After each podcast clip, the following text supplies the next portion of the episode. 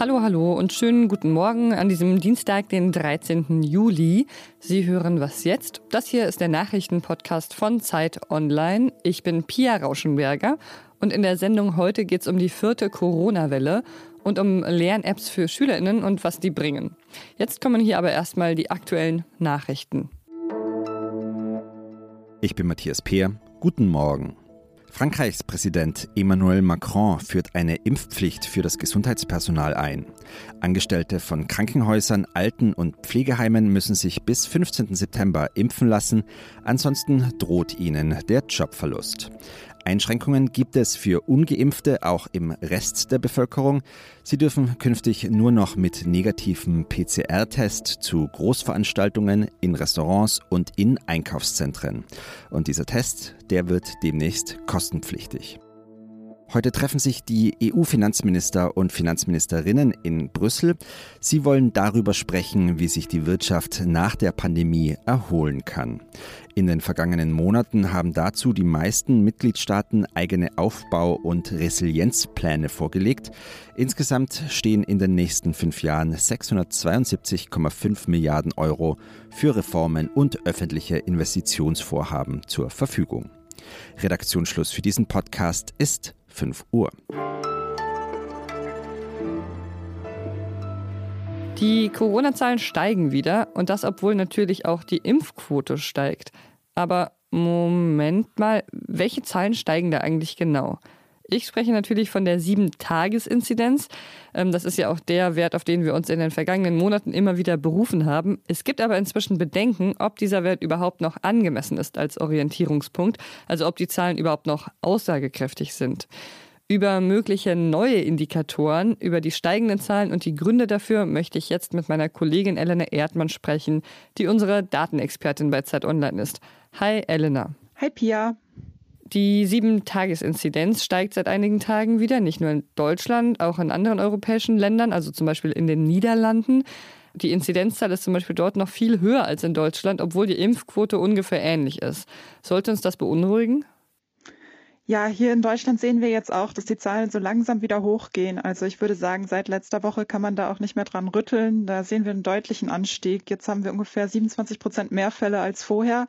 Wir sind immer noch auf einem ganz schön niedrigen Level. Ne? Die Inzidenz ist bei 6,8. Aber da waren wir zum Beispiel letztes Jahr, Anfang August auch. Und wir erinnern uns, dann ist das alles relativ stark hochgegangen. Also ja, da bahnt sich was an und das sieht man auch auf der Europakarte mittlerweile. Da steigen überall die Inzidenzen. Wir haben jetzt nicht nur in den Niederlanden, sondern auch in Spanien, Portugal, Griechenland, natürlich in den UK, überall steigende Zahlen und da passiert was. Also es kommt eine neue Welle mit Delta, das ist relativ eindeutig. Ja, ja, genau, das wollte ich gerade sagen. Also der Grund ist wahrscheinlich schon die Delta-Variante, oder? Weil die sich eben so viel schneller ausbreitet. Ganz genau, die scheint einfach sehr viel ansteckender zu sein und dadurch ist es natürlich schwierig, das einzudämmen. Und außerdem muss man auch dazu sagen, jetzt wurde überall natürlich alles aufgemacht, weil die Zahlen so niedrig waren und das hilft mit Sicherheit auch nicht. Also jetzt haben wir diese neue Variante, die sich extrem schnell ausbreitet, gleichzeitig eine hohe Impfquote. Was macht das denn mit der Ausbreitung, also mit der Dynamik des Virus?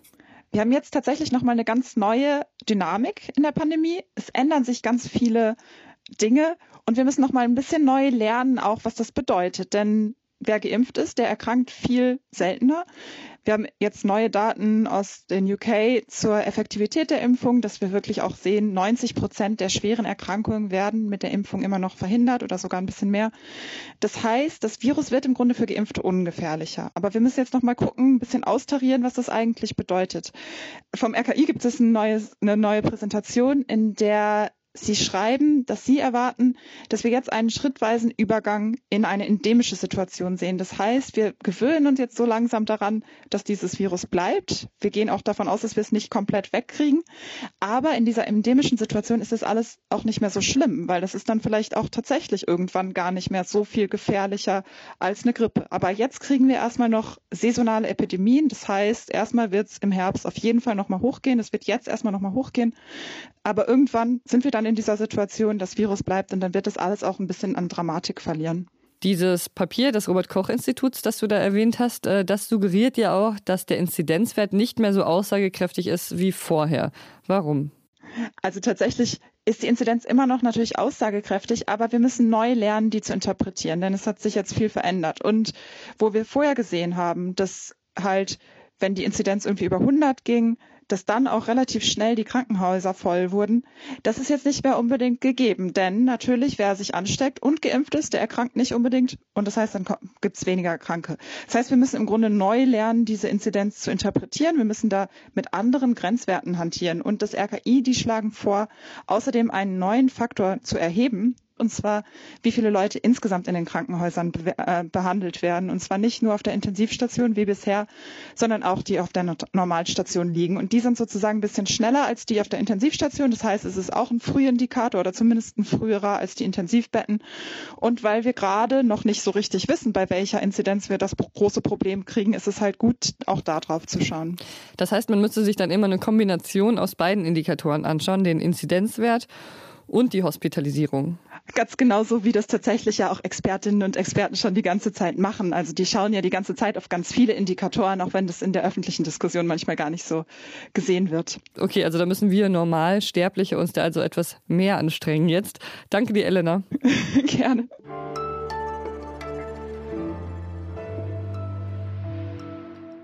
Und sonst so?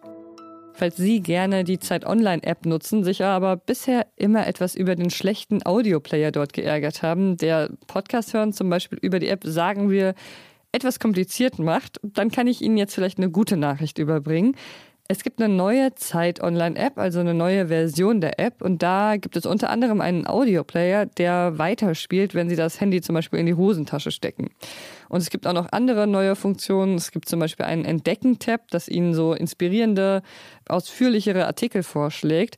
Lohnt sich also, die neue Version herunterzuladen. Viel Spaß damit.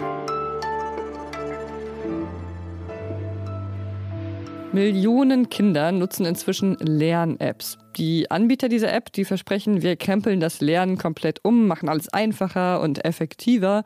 Und zum Teil stimmt das sicher auch. Außerdem finden auch viele SchülerInnen es cool, mit dem Handy oder Computer zu lernen. Umfragen zeigen, dass fast die Hälfte aller deutschen SchülerInnen regelmäßig so Lernvideos für die Schule schaut.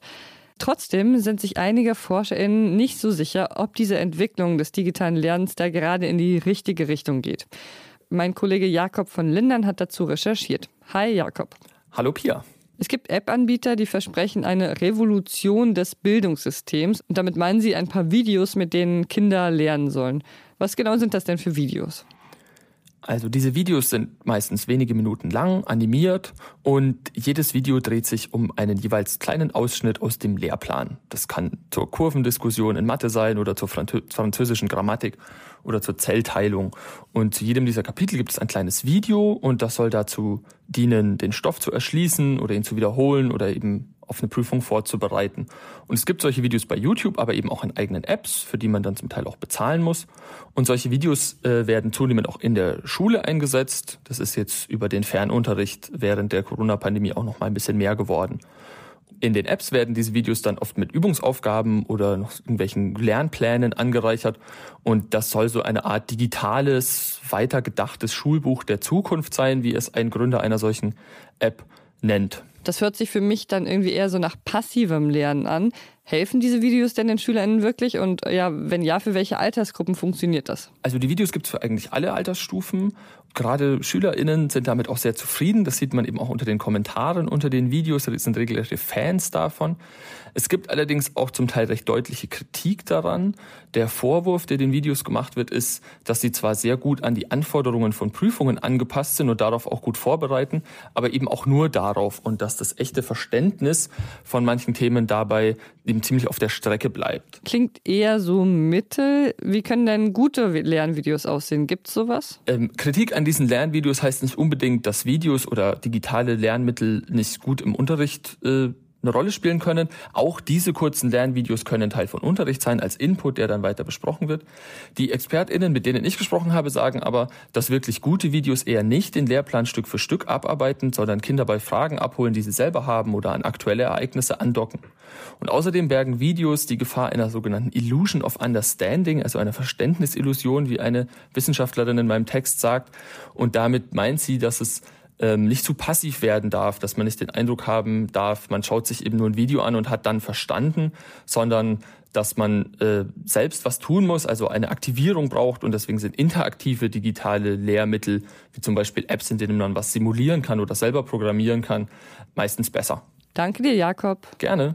Und Jakobs Text finden Sie auf Zeit Online. Und das war auch schon die Morgenausgabe von Was jetzt? Heute Nachmittag hören wir uns hier wieder. Über E-Mails an wasjetzt.zeit.de freuen wir uns wie immer sehr. Ich bin Pia Rauschenberger. Machen Sie es gut.